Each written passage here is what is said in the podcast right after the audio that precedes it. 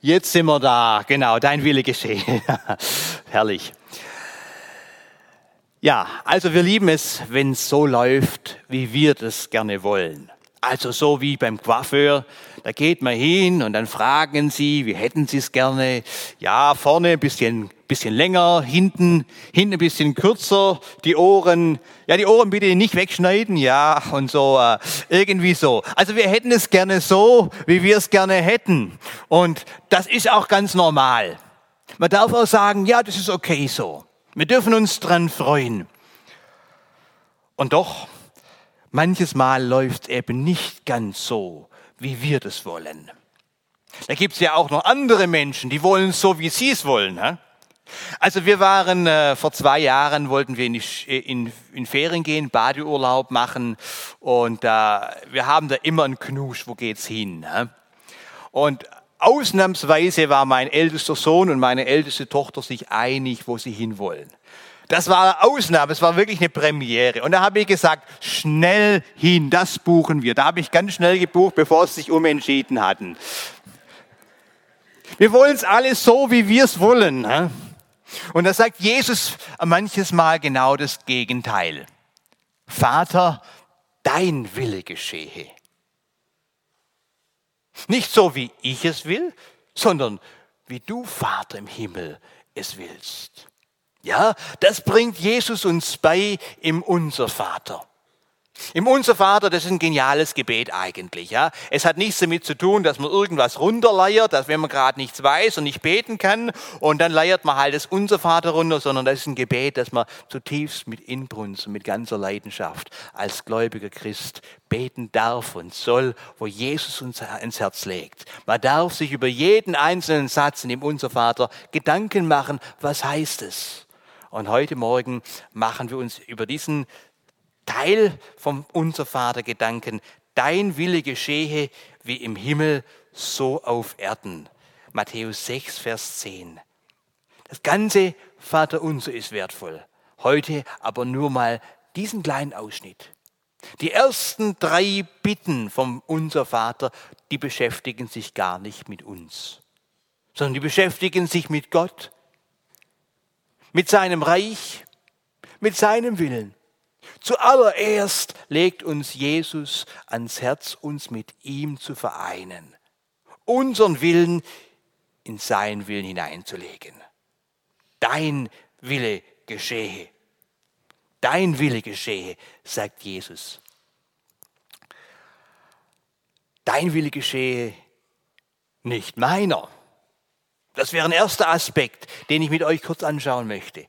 Dein Wille geschehe, nicht meiner, wo ich meine Interessen zurückstelle hinter Gottes Interessen. Manches Mal meinen wir, Moment, Moment, geht es gut? Komme ich dann nicht etwa zu kurz? Will Gott nicht immer genau das, was ich nicht will?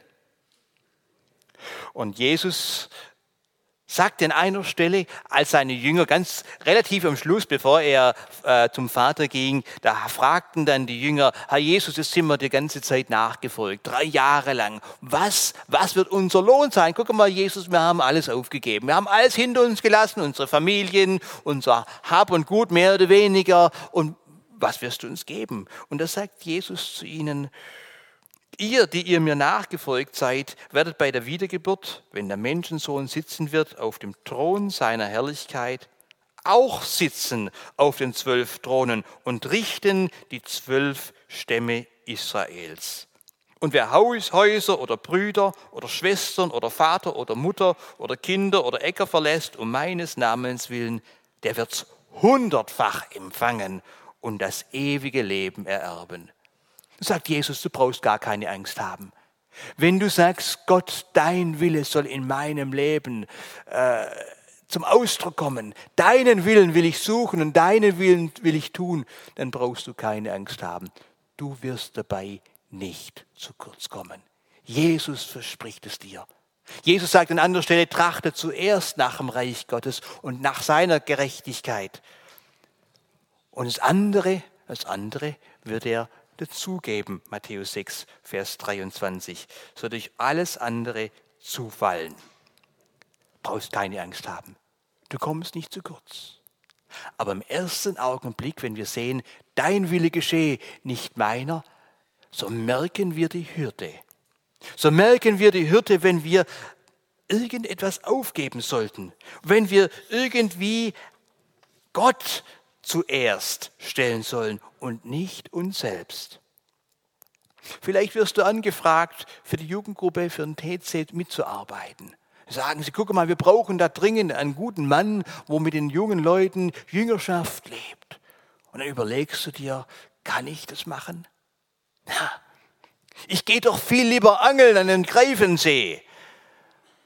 Dann kann ich nicht mehr so viele Abende an den Greifensee gehen. Also der Abend von der Jugendgruppe ist weg und dann nochmal ein oder zwei zum Vorbereiten.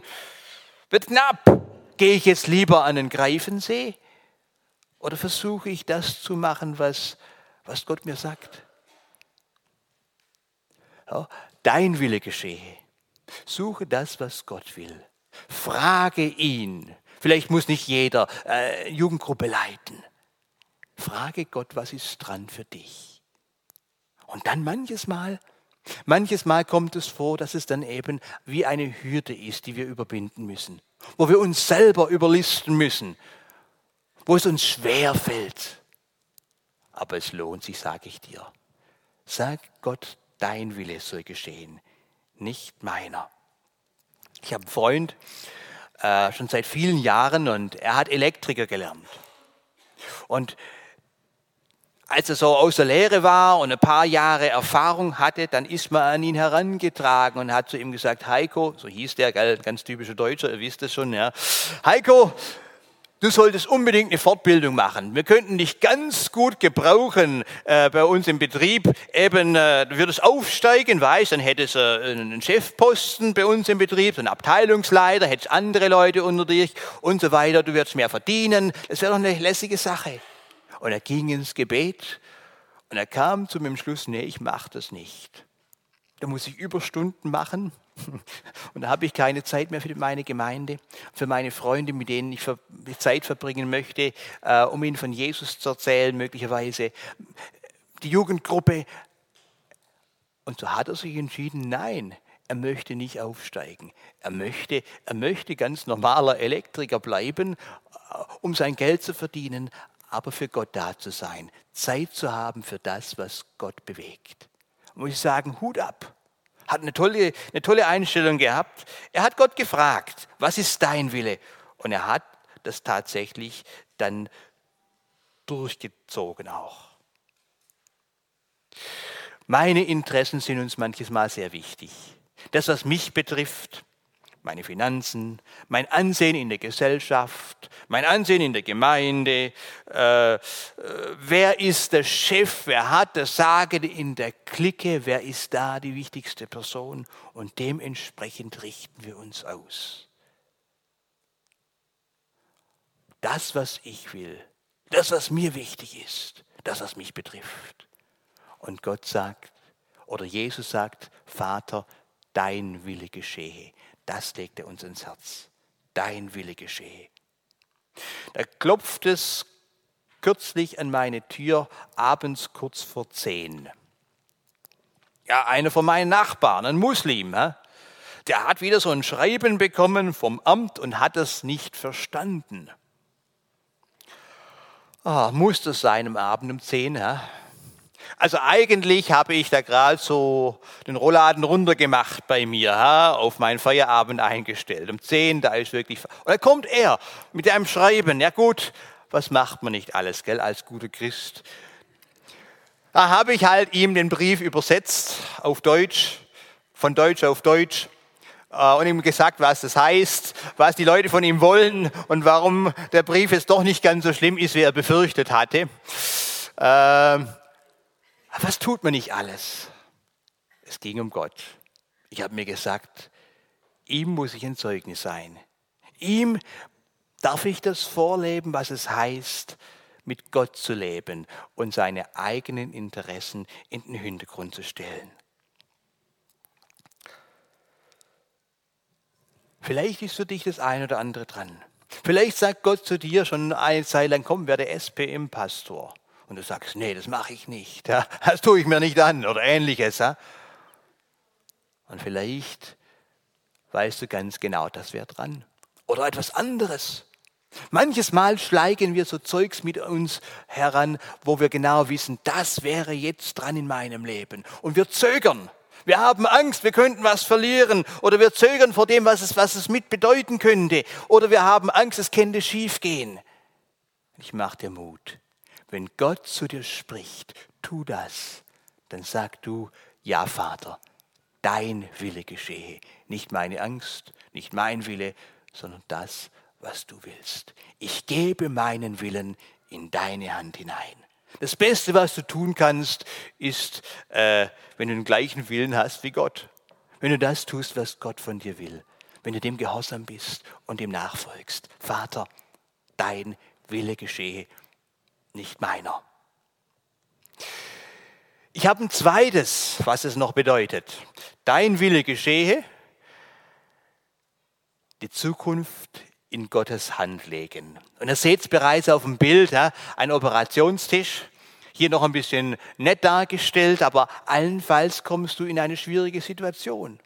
Einen Unfall. Ein Unvorhergesehenes, wo dich ein Stück weit aus der Bahn rührt. Irgendetwas, was nicht so läuft, wie wir das wollten. Was machen wir da? In der ersten Situation, klar, das Krisenmanagement, das eine oder andere ist zu klären und abzuwickeln, dass man einfach machen muss, klären muss. Aber irgendwann dann fängt es an zu nagen. Hm. Gott, warum jetzt das? Das kann ich jetzt überhaupt nicht gebrauchen, Vater. Ich habe doch jetzt noch vorgehabt, das und jenes und das Dritte zu machen. Gott, das kommt mir absolut daneben.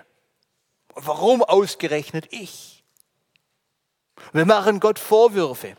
Wir ärgern uns darüber. Wir können Gott Vorwürfe machen. Wir können uns darüber ärgern. Aber die bessere Reaktion ist, zu Gott zu gehen und sagen, Gott, dein Wille geschehe. Ich lege jetzt meine Zukunft in deine Hand. Ich weiß vielleicht nicht, was für Folgen diese Operation hat, wie sie ausgehen wird. Aber dein Wille geschehe. Herr, ich gebe mein Leben in deine Hand hinein.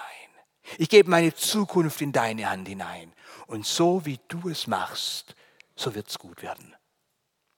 Und wenn du diese offene Haltung hast, diese Haltung vom Vater unser, dein Wille geschehe, plötzlich wird sich in deinem Herzen eine Weite geben. Du wirst wieder aufatmen können. Du wirst Freiheit haben inmitten von dem Leid. Ja, Gott kann manches Mal heilen. Er tut das da und dort.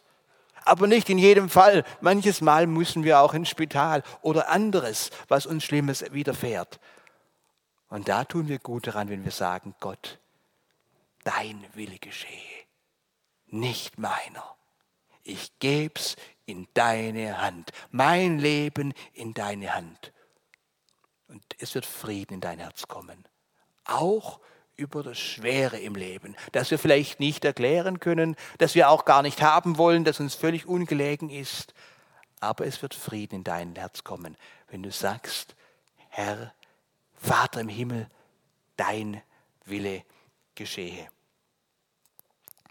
Vielleicht bist du auf einer ungewissen Zukunft. In einem Betrieb, da wackelt es, man weiß, es läuft nicht so gut und du weißt nicht, ob in einem halben Jahr dein Arbeitsplatz, ob es diesen überhaupt noch gibt und du weißt nicht, wo geht's hin. Und alle Mitarbeiter im Betrieb sind ein bisschen hin und her geschwankt und sind unzufrieden natürlich und die Stimmung sinkt im Betrieb. Und da darfst du bewusst sagen, Herr, ich weiß nicht, was in einem halben Jahr ist. Aber ich gebe jetzt meinen Job, meinen Arbeitsplatz in deine Hand. Und du wirst Ruhe bekommen und wirst deine Arbeit tun können, solange sie Gott dir gibt an der Stelle.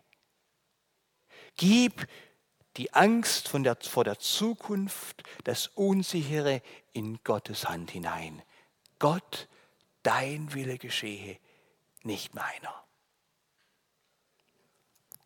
Wir haben so einen kleinen Garten gepachtet und da war es kürzlich dran, äh, den Zaun frisch zu ziehen. Ja, der war alt, die Pfosten waren abgefault und wir mussten den neu machen.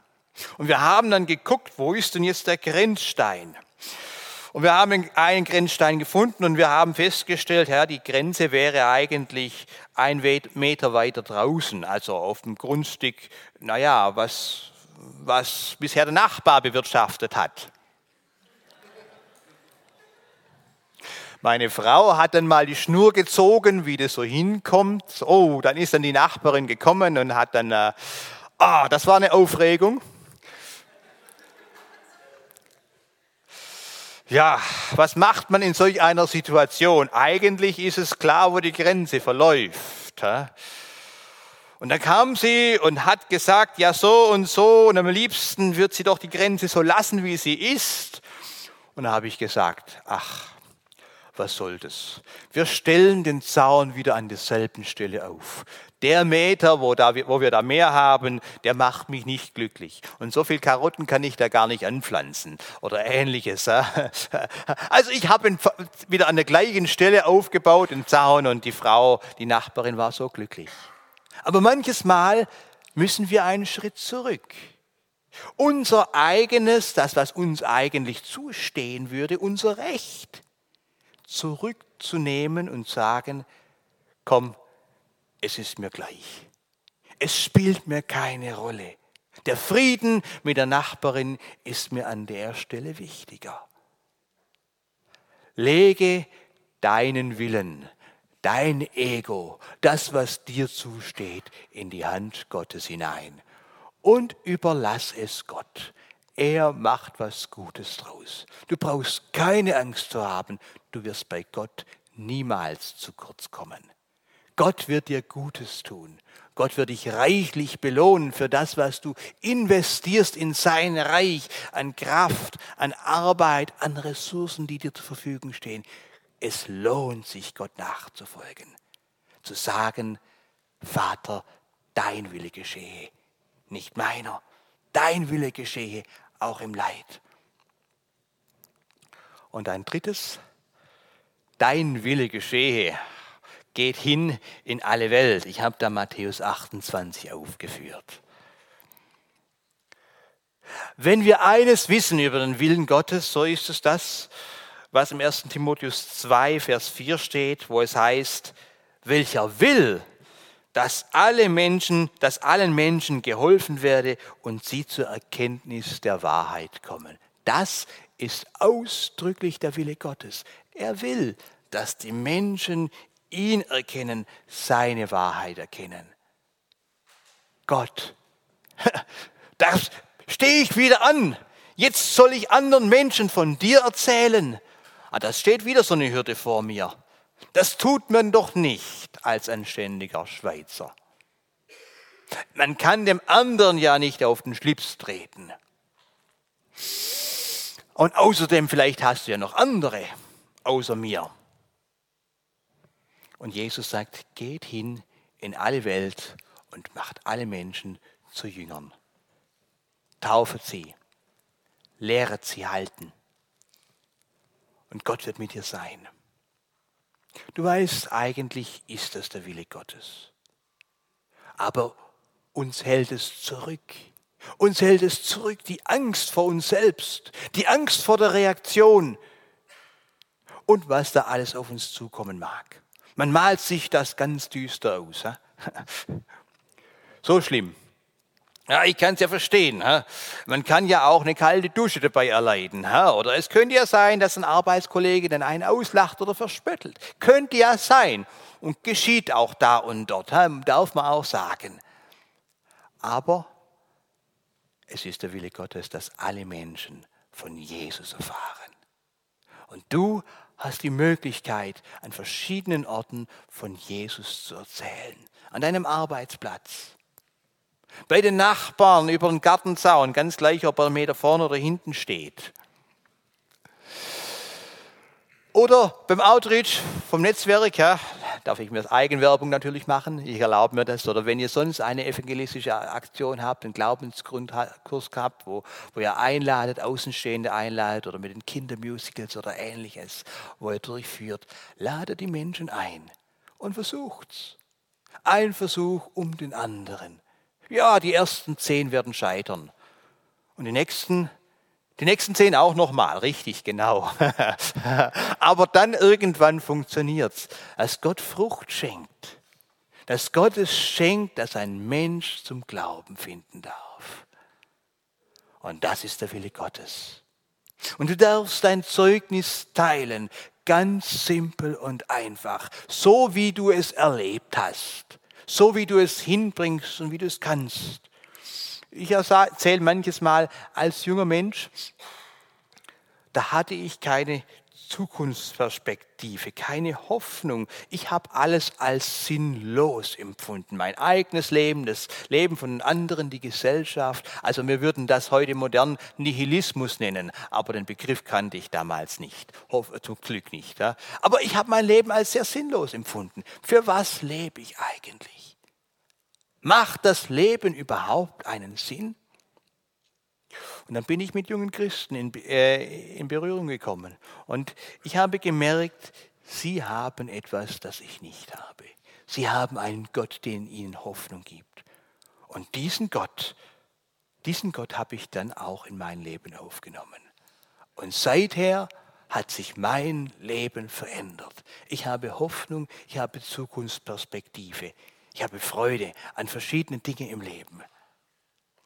Und so können wir, so kannst du es auch formulieren, ebenso wie es für dich passt.